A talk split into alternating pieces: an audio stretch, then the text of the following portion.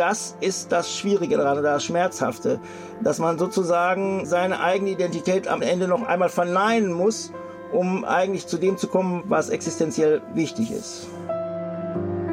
Hans-Jörg Witter ist das, verheiratet und Vater.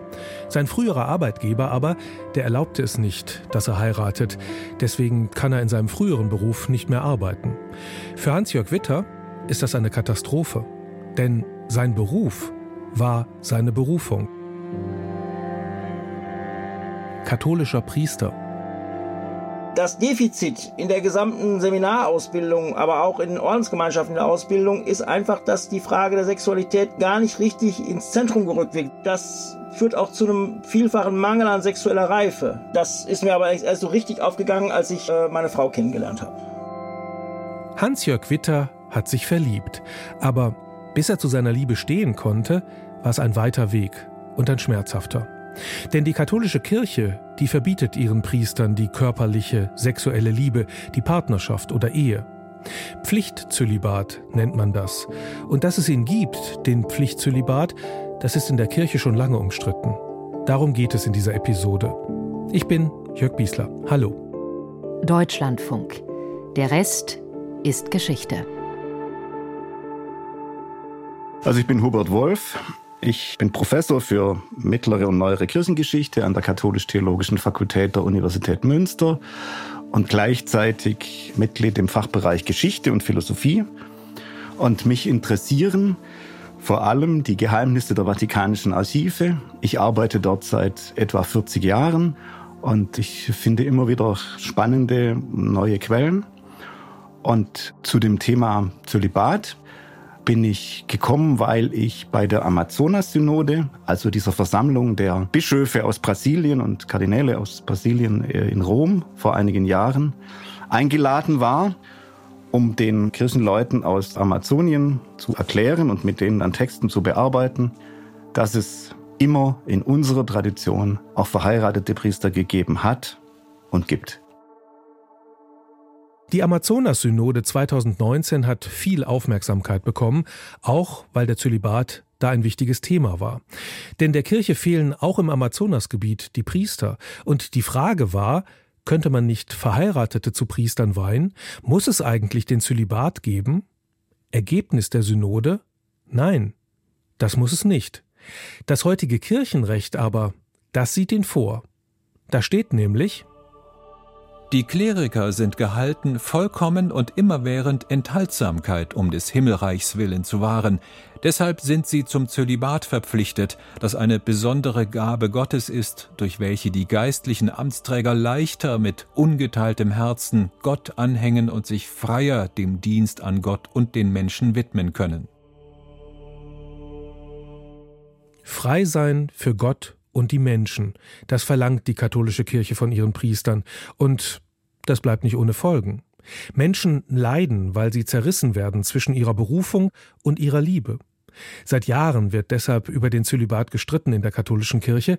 Man darf übrigens auch das Zölibat sagen, steht im Duden, aber die Kirche sagt der Zölibat. Und er zählt heute zum Markenkern der katholischen Kirche, könnte man sagen, obwohl es ihn noch gar nicht so lange gibt und obwohl er den Priestermangel verstärkt. Hubert Wolf jedenfalls, der Kirchenhistoriker, der hat sich lange mit dem Zölibat beschäftigt. Er hat in vatikanischen Archiven nach der Rechtslage geforscht und auch ein Buch darüber geschrieben. Was denkt er eigentlich über den Zölibat? Man kann ja nur dafür oder dagegen sein. Also ich würde nicht sagen, es gibt die zwei Positionen. Das wäre total verkürzt.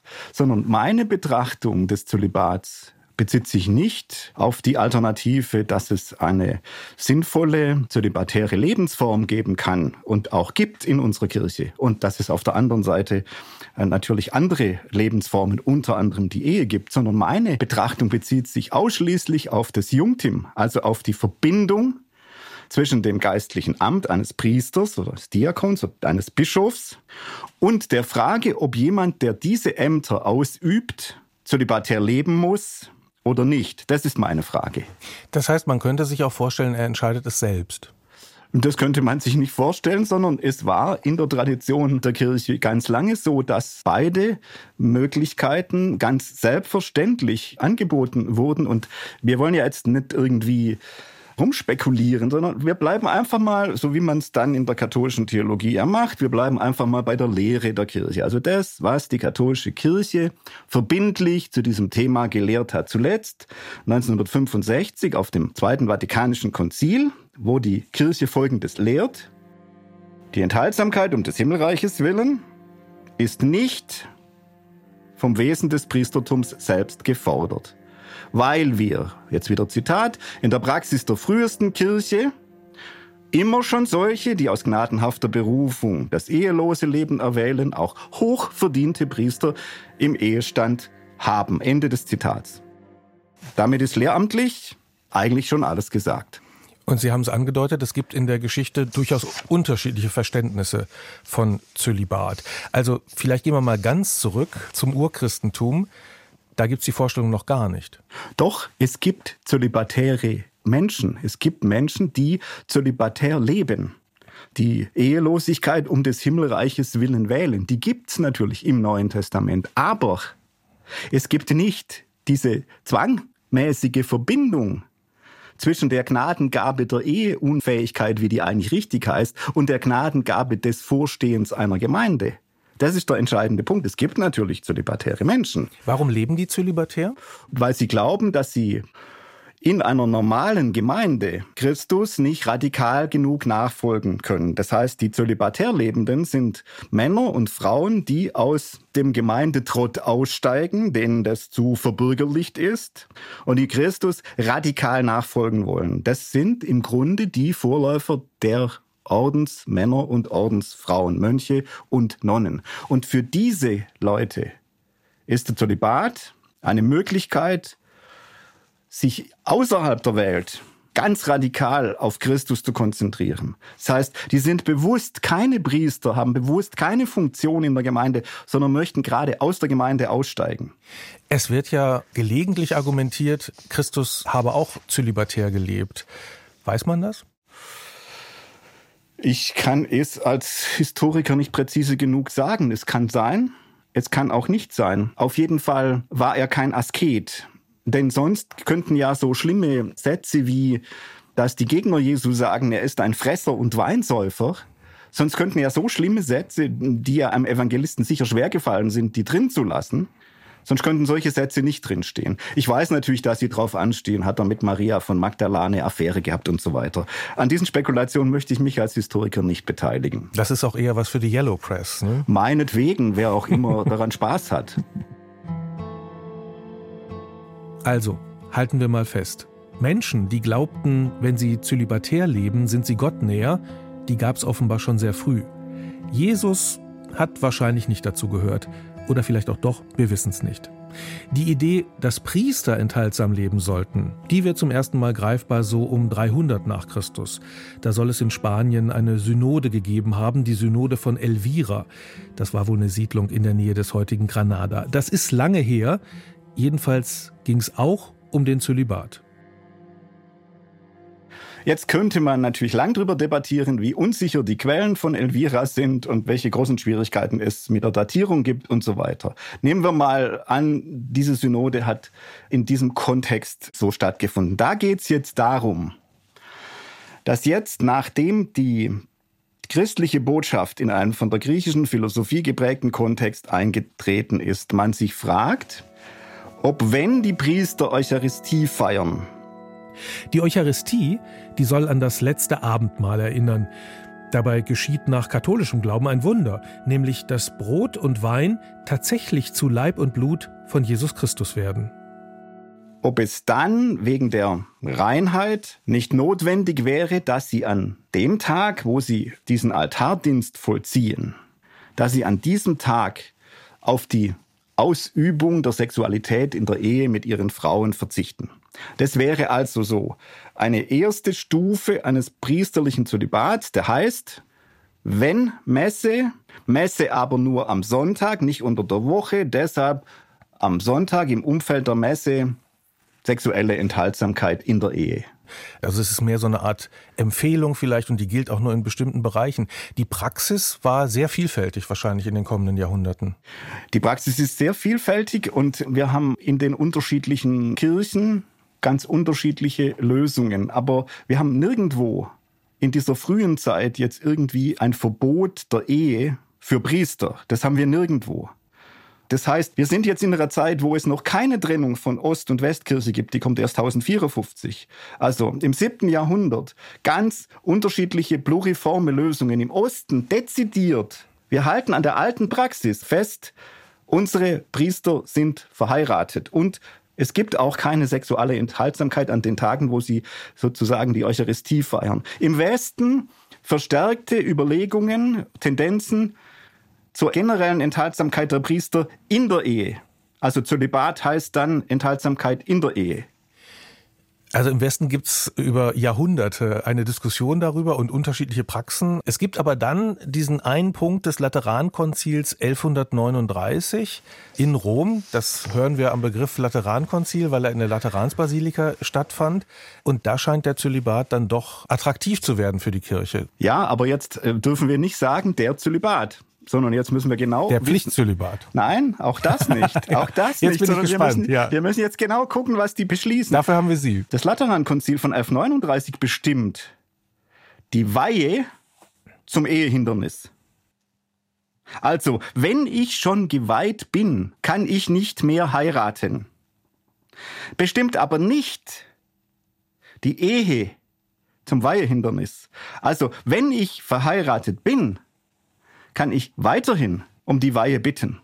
Das Weihehindernis des verheirateten Mannes war nicht gegeben. Und jetzt schreibt der Sekretär der Kongregation rein, die geltende Gesetzgebung zur Weihe verheirateter Männer sei sehr kompliziert. Deshalb wurde nach langer Diskussion beschlossen, das geltende Recht ändernd, wörtlich, das geltende Recht ändernd, künftig diejenigen von der Weihe auszuschließen, die eine gültige Ehe abgeschlossen haben. Das heißt, erst 1917 ist die Ehe ein Weihehindernis und seit 1139 war nur die Weihe ein Ehehindernis.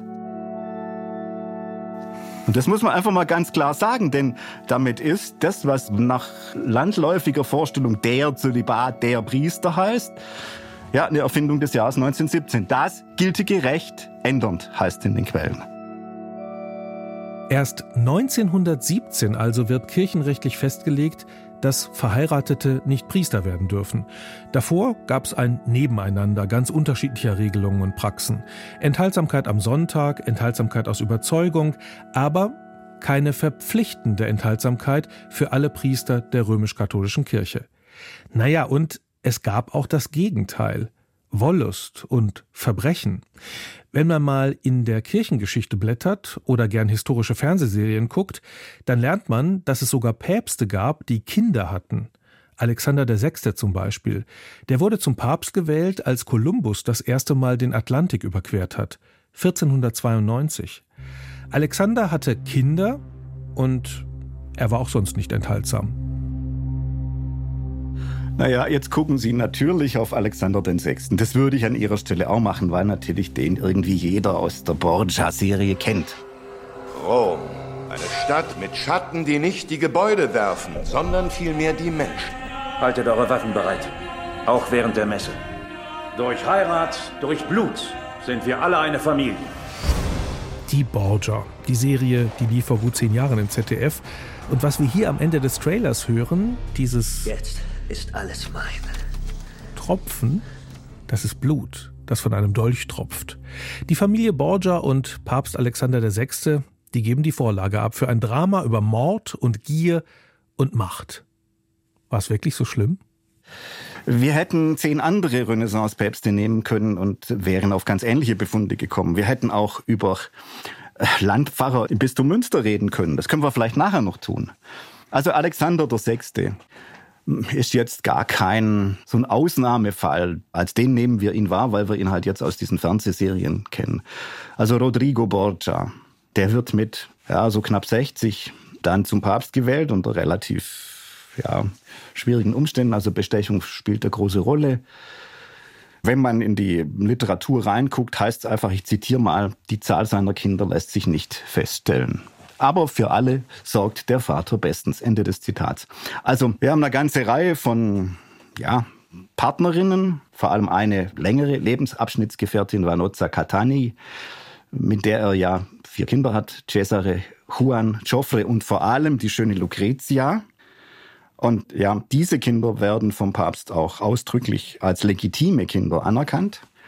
Und äh, er sorgt wirklich intensiv für sie. Ich meine, bei Lucrezia, die wird dreimal verheiratet und dann entweder von dem ersten Mann äh, geschieden, der zweite, den lässt der Papst ermorden und damit wird sie endlich frei für den Alfonso von d'Este, den Herzog von Ferrara, einen der ältesten Adelsgeschlechter Italiens. Also nichts wirklich Ungewöhnliches. Jetzt darf man aber nicht nur auf die Sexualität und die Zahl der Kinder gucken, sondern der Alexander VI. und ganz viele seiner äh, Vorgänger und Nachfolger, die sind erst einmal Herrscher eines italienischen Staates. Und die machen alles, um sozusagen für ihre Familie aus diesem Staat rauszuholen, was rauszuholen ist. Die führen Kriege, wie jeder andere Fürst auch Kriege führt. Das ist mal das Erste. Und dass das natürlich eher religiös engagierte Leute, auch in der Kurie, aufbringt, ist klar. Das heißt, es gibt Kritik. Auf der anderen Seite sind natürlich im Kardinalskollegium immer bedenken, das sind nur 24 Kardinäle damals. Im Kardinalskollegium, es sind überwiegend solche Leute, die genauso oder ähnlich leben und sich das Papsttum mehr oder weniger zuschieben. Und wenn Sie jetzt äh, von der obersten Ebene der Päpste runtergehen auf Pfarrersdynastien in Münster, das ist eigentlich ganz interessant, wenn Sie gucken, Sie haben in der frühen Neuzeit äh, in manchen Dörfern über sechs, sieben, acht Generationen hinweg immer einen Pfarrer mit demselben Namen. Das ist einfach immer der Sohn des Vorgängers, also der Sohn seines Vaters, der halt wieder Pfarrer wird.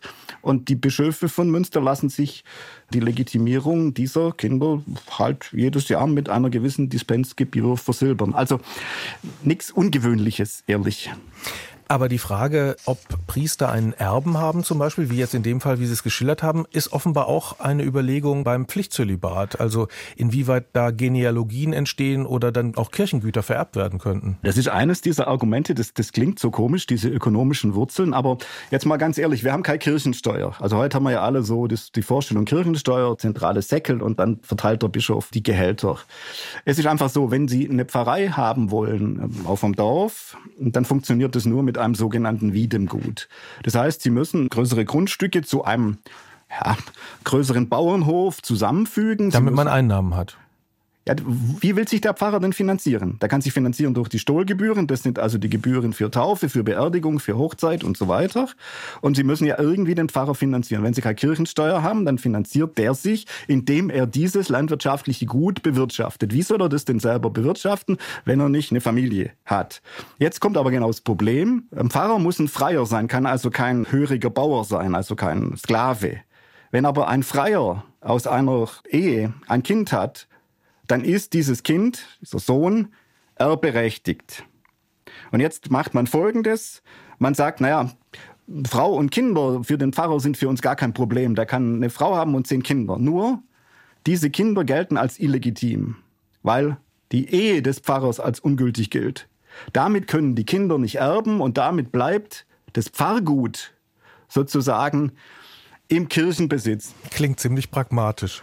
Ja, die katholische Kirche war durchaus pragmatisch, das sollte man nicht unterschätzen.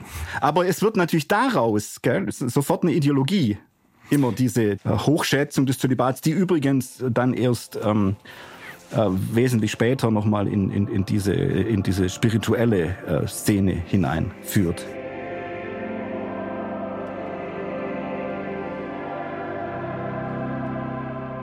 Die römisch-katholische Kirche ist schon sehr flexibel, denn sie hat ja die Begründung für den Zölibat mehrfach geändert. Der Zölibat war am Anfang eine pragmatische Entscheidung, da ging es ums Erbe. Und dieses Kirchengesetz ist immer mehr spirituell aufgeladen worden, mit Reinheitsfantasien, mit Vorstellungen von Auserwähltheit. Also der Erfindungsreichtum, der ist schon enorm. Nur am Ergebnis wird nichts geändert. Da sind große Beharrungskräfte. Das ist Christiane Florin, meine Kollegin und Fachfrau fürs Thema. Ich bin Redakteurin für Religion und Gesellschaft beim Deutschlandfunk. Das ist ein Leiden für die Priester, die ihre Sexualität ja unterdrücken müssen, irgendwie damit umgehen müssen, aber auch für die Menschen, die sie lieben, möglicherweise. Für die Frauen zum Beispiel, mit denen sie Kinder haben. Wieso sagen Priester dann nicht in solchen Situationen einfach, ich mache was anderes?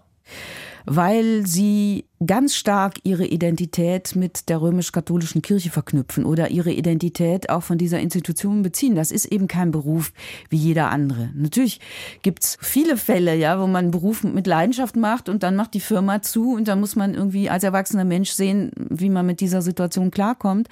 Aber die Situation der Priester ist eine andere, weil es keine Welt da draußen ja gibt, sondern man hat ja sein ganzes Leben dieser Institution verschrieben. Ich meine, es gibt ja Priester, die, so heißt das dann, sich laisieren lassen. Entweder weil sie einen Partner oder eine Partnerin haben oder auch weil sie aus anderen Gründen den Beruf nicht weitermachen wollen. Aber das sind vergleichsweise wenige. Es ist ein ganz großer Schritt, weil ja doch auch viele verinnerlicht haben, dass sie was Besonderes sind, dass sie eben keinen Beruf haben wie jeder andere, dass sie auserwählt sind. Das ist ja schon so. Das wird einem ja von ich will nicht sagen von klein auf, aber von dem Moment an, wo sie sich fürs Priesteramt entscheiden, wird ihnen das ja auch gesagt. Du bist was Besonderes. Ja, man studiert nicht mit den anderen einfach nur zusammen, sondern man lebt in einem eigenen Seminar und all solche Dinge. Ja. Und ich muss aber auch sagen, ich finde es verglichen mit dem, was wir eben aus Studien wissen, dass wir eben wissen, es sind keine Einzelfälle, die Schwierigkeiten mit dem Zölibat haben. Verglichen damit finde ich es eigentlich still. Also, dass da eine kritische Masse an Priestern sich mal zusammentut und öffentlich etwas fordert, das sehe ich jetzt nicht. Ne, es gab ja zum Beispiel jetzt die Bewegung Out in Church für queere Beschäftigte, wo eben queere ähm, der katholischen Kirche sich zusammengetan haben und konkrete Forderungen gestellt haben, dass sie eben nicht mehr diskriminiert werden wollen im Arbeitsrecht und auch in der Lehre. Etwas Vergleichbares von Priestern zum Thema Zölibat ist mir nicht bekannt. Also da war man früher, gerade so Ende der 60er Jahre nach dem Zweiten Vatikanischen Konzil, in dieser Aufbruchszeit, war man schon ein bisschen rebellischer. Aber heute ist das eher so, bloß nicht ansprechen, ich lebe es ja heimlich und mein Bischof drückt alle Augen zu. So arrangiert man sich dann damit. Scheint mir aber auch eine ganz schöne Zwickmühle für die katholische Kirche zu sein. Auf der einen Seite gibt es den Priestermangel, der vielleicht auch was mit dem Zölibat zu tun hat. Also junge Männer entscheiden sich deswegen eben nicht Priester zu werden. Auf der anderen Seite gibt es offenbar eine große Angst davor, wenn man den Zölibat abschafft, dass die Kirche insgesamt, so wie sie jetzt existiert, in sich zusammenfällt, mehr oder weniger. Gibt es denn da einen Weg raus?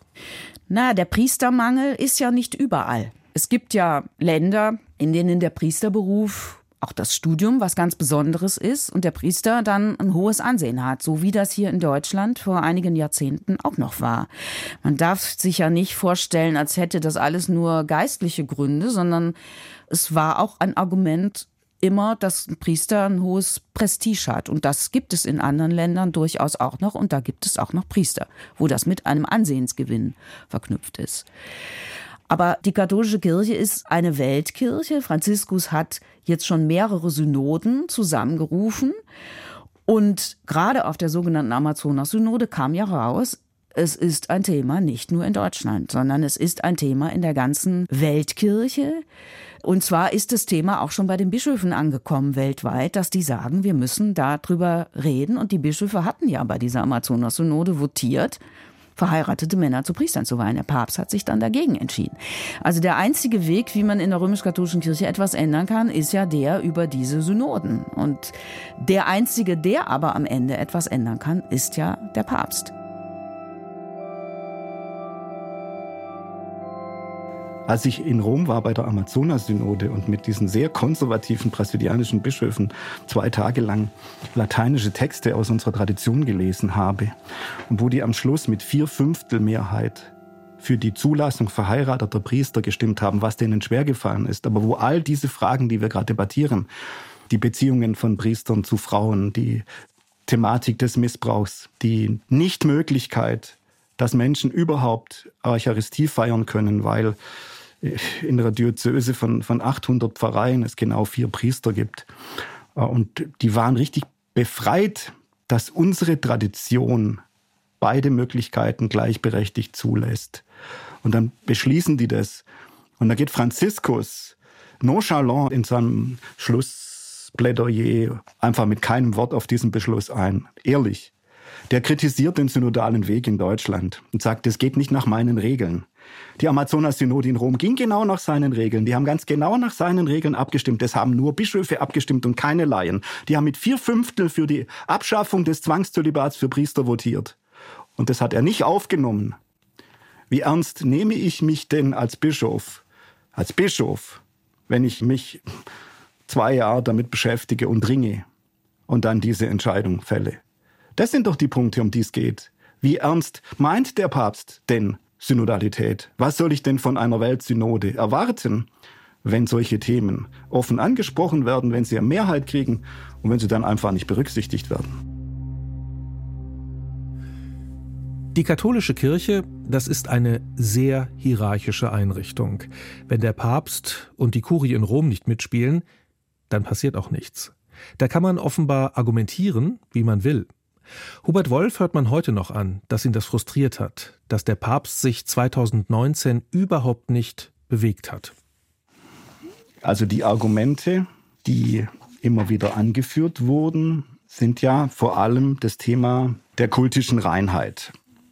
Also das Argument war und ist, wenn jemand das Heiligste, was es überhaupt gibt, nämlich den Leib und das Blut Jesu Christi bei der Eucharistie auf dem Altar gegenwärtig setzt, diese eucharistischen Gaben anfasst, dann muss er absolut rein sein. Das heißt man dann in der Theologie den Dienst der reinen Hände. Und dieser Dienst der reinen Hände, das ist im Grunde das Argument gewesen, das immer wieder ausgepackt worden ist, um einen engelsgleichen Priester, dem all dieses körperliche und jetzt kommen wir wieder von Augustinus her, dieses schlechte, körperliche, sexuelle natürlich fremd ist, damit er ganz rein sich auf Christus konzentrieren kann. Augustinus von Hippo, der hat im vierten und fünften Jahrhundert nach Christus gelebt. Er gilt als einer der Kirchenväter der katholischen Kirche, also als eine Art Vordenker, könnte man sagen. Und in Sachen Sexualität, da hat er ziemlich streng vorgedacht. Der Körper, die Lust, das war für ihn, ja, Schmuddelkram. Und seine körperfeindliche Lehre, die hat sich ganz schön gehalten, nicht nur in der Kirche. Jetzt ist aber interessant so, dass dieses Argument ähm, gerade, was man jetzt nicht glauben will, vielleicht indirekt durch Johannes Paul II. abrasiert worden ist. Johannes Paul II. war Papst bis zum Jahr 2005. Denn während man früher gesagt hat, also Ehe eigentlich nicht, aber wenn, wenn Sexualität, dann nur in der Ehe, aber dann auch nur zu dem Zweck der Zeugung und Erziehung von Nachkommen. Jetzt sagt aber Johannes Paul II., die Eheleute als Paar stellten das Geheimnis der Menschwerdung Christi dar. Das heißt, die Ehe ist nicht mehr irgendwas Schmutziges, Negatives, sondern etwas äußerst Positives. Also kann man das Argument, dass Ehe etwas Schmutziges sei, nicht mehr gegen das Priestertum in Anwendung bringen. Und ganz interessant hat die römische Kurie, Kongregation für das Bildungswesen, 1974 schon in ihren Leitgedanken zur Erziehung zum priesterlichen Zölibat gesagt, nicht zu ihren Gründen, also nicht zu den Gründen für den Zölibat gehört die Idee der rituellen Reinheit oder der Gedanke, man könne nur auf dem Weg des Zölibats zur Selbstheiligung gelangen. Also ist dieses Argument abgeräumt worden. Aber es hält sich ja doch noch so ein Gefühl. Also ich war auch mal katholisch. Ich habe schon irgendwie mitgekriegt in meiner katholischen Sozialisierung, dass bestimmte Dinge mit Sünde behaftet sind. Also zum Beispiel auch Selbstbefriedigung mit Sünde behaftet ist. Es gibt sozusagen schlimme Gedanken, die man besser nicht denken sollte. Das scheint mir ja da stark mit reinzuspielen. Also das Verhältnis der Kirche zum Leib. Das Verhältnis der Kirche zum Leib und diese negative Einstellung zu Leiblichkeit und Sexualität, die uns der heilige Augustinus im Grunde genommen mitgegeben hat. Und es ist uns ähm, in der Theologie leider nicht gelungen oder zu wenig gelungen das zu verdeutlichen. Ich will vielleicht mal aus einem Brief zitieren, den mir eine ähm, ja, dann 85-jährige Nonne äh, auf mein Zölibatsbuch geschrieben hat. Sie hat gesagt, ja, als ich ihre Sachen gelesen habe, da fiel mir ein, dass ich als Kind gedacht habe, ein Priester muss nicht auf die Toilette, weil schon das macht ihn ja schmutzig. Und genau das, diese Abwertung der Leiblichkeit, das ist eine dieser Grundproblematiken. Und wenn wir jetzt noch einen Schritt weiter gehen, diese Abwertung von reifer Sexualität, das ist doch einer der entscheidenden Gründe, warum wir über die Aufhebung der Zwangsverbindung von Zölibat und Priestertum nachdenken müssen. Denn alle Studien zum Thema Missbrauch zeigen, dass der Zölibat zwar nicht die Ursache des Missbrauchs ist, aber doch ein entscheidender Risikofaktor, weil er offenkundig Menschen verstärkt für das Priestertum anzieht, die nicht in der Lage sind, eine reife sexuelle Beziehung mit erwachsenen Menschen, mit Männern, Frauen auf derselben Ebene auszuüben. Es geht um sexuellen Missbrauch, vielfach dokumentiert in der katholischen Kirche und lange vertuscht. 2018 gab es eine groß angelegte Studie dazu mit erschreckenden Zahlen. Es ist ein erschreckender Befund. Erstmals ist ein erschreckender Befund. Und die Studien, alle, auch die neueren, jetzt von Münster oder von Mainz oder von Freiburg, die kommen alle zu dem Ergebnis, dass das Thema Zölibat in diesem Kontext eine wichtige Rolle spielt. Ich würde jetzt mal erst auf die furchtbaren Taten von Priestern an Kindern gehen. Und wenn man das nicht verhindert, dann lädt man Schuld auf sich. Das ist der entscheidende Punkt. Und wir sollten fragen, gibt es Möglichkeiten, dass das nie mehr wieder passiert. Die Möglichkeiten gibt es, indem diejenigen, die solche Priester einfach in andere Pfarreien versetzt haben, indem die ihres Amtes enthoben werden und Verantwortung übernehmen. Aber wir müssen das Grundproblem, das Strukturproblem lösen. Und das Strukturproblem hat etwas mit dem Zölibat zu tun. Und es hat auch etwas zu tun, dass Zölibat nicht nur was mit Sexualität zu tun hat, sondern dass es zugleich zu einem männerbündischen Verhalten führt. Wir regeln das intern. Das kriegen wir schon hin, so etwa geht es. Und das ist natürlich eine ganz andere Sache, wenn bei einem Priester eine Frau und Kinder, also ein ganz anderes soziales Umfeld im Spiel sind, als wenn ein junger Vikar einfach mal mit einem Federstrich vom Bischof dahin oder dahin geschickt wird, irgendwo allein ist und natürlich wieder auf seine Gruppe, auf seinen Männerbund geworfen ist, innerhalb dessen er das Ganze regelt. Das ist, glaube ich, ein entscheidender Punkt.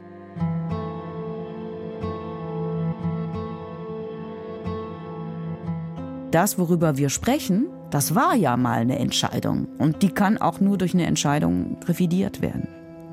Und nicht indem man alles in der Schwebe lässt und indem man halt diese Doppelmoral, die konkretes Leid verursacht, einfach weiterlaufen lässt. Es ist eben eine absolute Monarchie, in der der Papst mit einem Federstrich alles abschaffen könnte, wenn er denn wollte. Und deshalb gucken eben alle Augen auf ihn. Und da kommt ja auch so ein psychologisches Moment rein. Kein Bischof möchte in einen offenen Konflikt mit dem Papst gehen. Also wenn der Papst einmal dezidiert gesagt hat, ich will keine verheirateten Männer als Priester, da fällt es den Bischöfen, die zum Gehorsam gegenüber dem Papst verpflichtet sind, so wie der Priester zum Gehorsam gegenüber dem Bischof verpflichtet ist, da fällt es den Bischöfen eben schwer zu sagen, doch, doch, Franziskus, ich mache das aber jetzt doch. Ja, also das ist nicht allein eine Frage des Rechts oder der Tradition, sondern in der römisch-katholischen Kirche ist auch immer viel Psychologie dabei. Sieht man ja auch in dieser Metapher, ne? Vater, Heiliger Vater sind die Bischöfe übertragen, die heiligen Söhne. Und im Bistum ist der, der Bischof dann der Vater für seine priesterlichen Söhne. Also all solche Elemente spielen eine große Rolle. Ist ja irgendwie auch so interessant, ne, dass man diese ganzen Familienmetaphern hat für Menschen, die aber ehelos leben sollen. Meine Kollegin Christiane Florin war das nochmal, die beim Deutschlandfunk für die Religionsthemen zuständig ist. Als ich zum Thema Zölibat recherchiert habe, da bin ich auf einen Verein gestoßen, den es eigentlich gar nicht geben kann. Die Vereinigung katholischer Priester und ihrer Frauen nämlich. Hans-Jörg Witter, den wir vorhin schon mal gehört haben, der ist der erste Vorsitzende. Und er hat mir am Telefon erzählt, wie es ihm erging mit dem Zölibat. Ja, also der Zölibat, sage ich mal, war etwas, was man aus Grund eines Idealismus, den man hatte, einfach auch grundsätzlich in Kauf genommen hat. Natürlich war es auch so, ich war 19 Jahre alt, als ich in eine Ordensgemeinschaft eintrat und die Problematik, die mit dem Versprechen der Keuschheit oder auch mit dem Pflichtzölibat verbunden sind, über dessen Ausmaß war man sich ja noch gar nicht so richtig im Klaren letztendlich das Defizit in der gesamten Seminarausbildung, aber auch in Ordensgemeinschaften der Ausbildung ist einfach, dass die Frage der Sexualität gar nicht richtig ins Zentrum gerückt wird, wie sie eigentlich, da wo sie eigentlich hingehört. Und das führt auch zu einem vielfachen Mangel an sexueller Reife. Und an der Stelle, klar, dann entstehen nachher auch Schwierigkeiten mit dem Zölibat, beziehungsweise dann wird man sich erst bewusst, auf was man letztlich in Anführungsstrichen verzichtet hat. Wie ging es Ihnen dann? Wann haben Sie gemerkt, dass Sie dann nicht länger darauf verzichten wollen? Genau, dass ich da eigentlich auch letztendlich nicht drauf verzichten kann. Also, dass eine erfüllte Sexualität zu meinem Leben dazugehört. Und ähm, das ist mir aber erst so richtig aufgegangen, als ich meine Frau kennengelernt habe. Und dann war die Entscheidung wahrscheinlich nicht ganz leicht über den weiteren Lebensweg. Nein, die Entscheidung war äh, gar nicht leicht. Ich war zu dem Zeitpunkt in Brasilien und ähm, ich hatte das Glück, dass meine Ordensgemeinschaft mir zugestanden hat, mich in eine Art Begleitungsphase zu begeben, zusammen mit einem Psychologen, der mich äh, etwa ein bis anderthalb Jahre begleitet hat. Und daraus ist dann die Entscheidung gewachsen. Ich muss aber dazu sagen, dass für mich natürlich das alles ein bisschen dringlicher war schon, weil wir ein gemeinsames Kind erwarteten. Aber ich wollte damals die Entscheidung nicht allein nur wegen des Kindes treffen. Und Sie fühlten sich aber in Ihrer Ordensgemeinschaft mit Ihrem Problem aufgehoben? Ja, letztendlich aufgehoben, von aufgehoben kann man nicht sprechen. Ich war im Grunde allein gelassen, aber ähm, sage ich mal, ich war selbstständig genug, mir einen Weg zu suchen, um zu einer Entscheidungsfindung zu kommen. Jetzt rückblickend betrachtet, war es der richtige Weg? Ja, in jedem Fall. Es war in jedem Fall der richtige Weg. Aber Sie können ja jetzt auch nicht mehr als Priester tätig sein. Was genau, machen Sie denn das, jetzt eigentlich? Das ist ja das eigentliche Problem an der ganzen Geschichte. Das äh, Schmerzhafte daran ist einfach, man steckt mit seiner Existenz, mit allem, was man ist, mit seiner Identität in diesem Weg. In diesem Weg als Geistlicher, als Priester, als Mann Gottes, als derjenige, der sich zu diesem Weg berufen gefühlt hat, der sich mit diesem Weg identifiziert hat. Das Theologiestudium ist ja auch nicht bloß ein rein Wissenschaftsstudium, es ist auch ein Studium der existenziellen Auseinandersetzung. Und das ist das Schwierige daran, das Schmerzhafte, dass man sozusagen äh, seine eigene Identität am Ende noch einmal verneinen muss, um eigentlich zu dem zu kommen, was existenziell wichtig ist.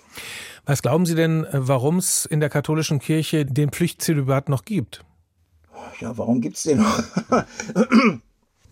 Ja, als ein vermeintliches Erfolgsmodell. Aber ich meine, wenn man richtig hinter die Kulissen guckt, dann würde man erkennen, dass es gar nicht so ein großes Erfolgsmodell unbedingt gewesen ist für alle und jeden. Ja. Wie viel Leid oder Sorge damit über Jahrhunderte verbunden war, das ähm, hat ja noch niemand aufgezeichnet. Also der Zölibat zieht unter anderem die auch an, die sexuell wirklich völlig unreif sind. Also die, sage ich mal, das auf der Berufsstandsstufe nicht so richtig zulassen, ja, die ähm, vielleicht äh, da wirklich eine völlige Unterentwicklung haben. Und diese Leute sind ja letztendlich auch gefährlich, ja. Mhm. Hans-Jörg Witter findet, der Zölibat ist auch nicht gut für die Kirche. Vor allem aber geht es ihm um die Priester und um diejenigen, die sie lieben. Um die kümmert sich die Vereinigung katholischer Priester und ihrer Frauen und das schon seit 40 Jahren. Das war ja vor 40 Jahren noch mit viel größeren Schwierigkeiten verhaftet und in den Jahrzehnten davor. Ja, das war zum Teil gesellschaftlich geächtet, je nachdem, in welchem Bereich Deutschlands man lebte und wohnte. Und das war eine Ächtung für die Frauen, die dann einen Priester heirateten. Die mussten manchmal so ihren Wohnort verlassen. Die konnten nicht dort wohnen bleiben, nicht in der Gegend, aus der sie stammten, weil das zu viel Unmut erzeugte. Ja. Und äh, natürlich war der Weg aus dem Zölibat auch natürlich eine berufliche Veränderung, ein großes berufliches Problem. Ich sage Ihnen mal ein Beispiel, für mich auch noch. Ich bin Theologe, später habe ich auch noch promoviert und ich hätte gerne eine ganz andere Weg und Laufbahn eingeschlagen, aber ich konnte im kirchlichen Bereich nirgendwo mehr Fuß fassen in Deutschland. Man hat mir keine Möglichkeiten mehr gegeben, auf diesem Weg irgendwie tätig zu werden und musste dann ähm, sehen, welchen Beruf ich ergreife. Und heute bin ich ähm, Systembetreuer für SAP Personalwirtschaft. Das ist was anderes. Ja, das ist was anderes. Ja. Was würden Sie sich denn von der katholischen Kirche eigentlich wünschen? Wünschen würde ich mir, das allererste ist, ähm, das ist ja nun auf dem Synodalweg zum Teil auch geschehen, die Frage der Sexualität nochmal neu aufzuarbeiten. Ja, das ist das Erste. Das Zweite, die Abschaffung des Pflichtzölibats. Also der Pflichtzölibat gehört als Pflichtzölibat abgeschafft. Es ist, äh, man muss sich der wissenschaftlichen Erkenntnis stellen, dass es nur ein ganz kleiner Prozentsatz von Menschen gibt, die wirklich in ihrer Sexualität eine asexuelle Ausrichtung haben. Das heißt, für die spielt gelebte Sexualität nicht so eine große Rolle. Das wissen wir aus den Kinsey-Studien, das wissen wir aber auch aus anderen Studien. Und äh, für diese Menschen mag sein, dass der Zölibat eine durchaus angemessene Lebensform ist. Für den großen Teil der Priester, denke ich, ist es nicht so. Also die, die Macht über die Sexualität der Priester ist eigentlich auch die Macht über den Priester insgesamt. Ja, ich glaube, da muss man sich heute nicht mehr so dramatisch vorstellen. Es gibt ja etliche Priester, die auch ein Doppelleben führen.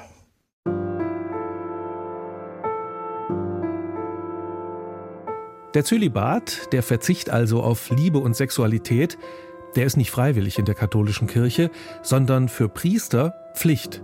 Und wenn in dieser Episode von der Restesgeschichte nur Menschen zu Wort gekommen sind, die gegen den Pflichtzölibat sind, da mag das vielleicht einseitig erscheinen, aber ich habe tatsächlich kein überzeugendes Argument dafür gefunden. Und die Kirchenmitglieder, finden offenbar auch wenige. Laut einer Umfrage aus dem vergangenen Jahr sind 74 Prozent der Katholikinnen und Katholiken in Deutschland für die Abschaffung des Pflichtzölibats. Und ganz ähnlich hat sich vor kurzem sogar der höchste Vertreter der deutschen Katholiken geäußert, Georg Betzing, der Vorsitzende der Deutschen Bischofskonferenz. Im ZDF sagte er, ich bin persönlich ein Verfechter des Zölibates. Das ist für mich eine Form der Nachfolge Christi, etwas sehr Wertvolles. Ich glaube aber andererseits, dass ein Priester, der verheiratet ist, das nicht besser oder schlechter macht, als ich das tue. Das ist hoch diskutiert worden und der Papst ist sehr sensibel für diese Geschichten. Ich sage mal, manchmal ärgert es mich, ähm, dass er dann so den letzten Schritt nicht tut und sagt, es ist jetzt soweit. Und ich frage mich ehrlich gesagt, Warum ist das rechtlich überhaupt möglich, dass eine Kirche ihren Priestern Sex verbietet? Ist das nicht ein Menschenrecht? Hubert Wolf, Professor für Kirchengeschichte in Münster, sieht in der Unbeweglichkeit der katholischen Kirche noch ein anderes Problem. Bei Glauben geht es um Glaubwürdigkeit. Und wir haben Glaubwürdigkeit massiv verloren. Entscheidend deshalb, weil der Missbrauch in einer derartigen Weise grassiert und nicht die notwendigen Konsequenzen gezogen werden. Die Freistellung des Zölibats, die Möglichkeit, verheiratete Priester zu haben, wäre eine adäquate Entscheidung, eine adäquate Antwort, um den Risikofaktor Zölibat beim Missbrauch zu minimieren. Wer das nicht tut, der handelt wieder besseres Wissen. Der Pflichtzölibat für alle Priester so richtig lange gibt sie noch nicht in der Kirche, aber Hans-Jörg Witter glaubt, es wird ihn noch lange geben. Ich glaube nicht, dass sich wirklich was bewegen wird. Der Wille mag in Deutschland da sein, bei einer gewissen Zahl von Bischöfen, weltkirchlich und in Rom glaube ich nicht daran. Der Rest ist Geschichte. Heute zur Geschichte des Zölibats. Vielen Dank an Hubert Wolf, an Hans-Jörg Witter und Christiane Florin, mit denen ich für diese Folge gesprochen habe. In der nächsten Folge geht's nach Indien. Wir schauen auf die Anfänge des Hindu-Nationalismus. Und ich muss ganz ehrlich sagen, dass ich das natürlich als Deutsche schon auch noch mal ganz anders sehe, weil diese Entrechtung einer Minderheit, die uneingeschränkte Gewalt, die Lynchmorde an Muslimen mich natürlich an die deutsche Geschichte, zumindest in den frühen, in den Anfängen des Nationalsozialismus erinnern. Recherche für diese Folge Christian Röther, Regie und Produktion Robert Hausburg, Redaktion Monika Dittrich. Ich bin Jörg Biesler. Tschüss.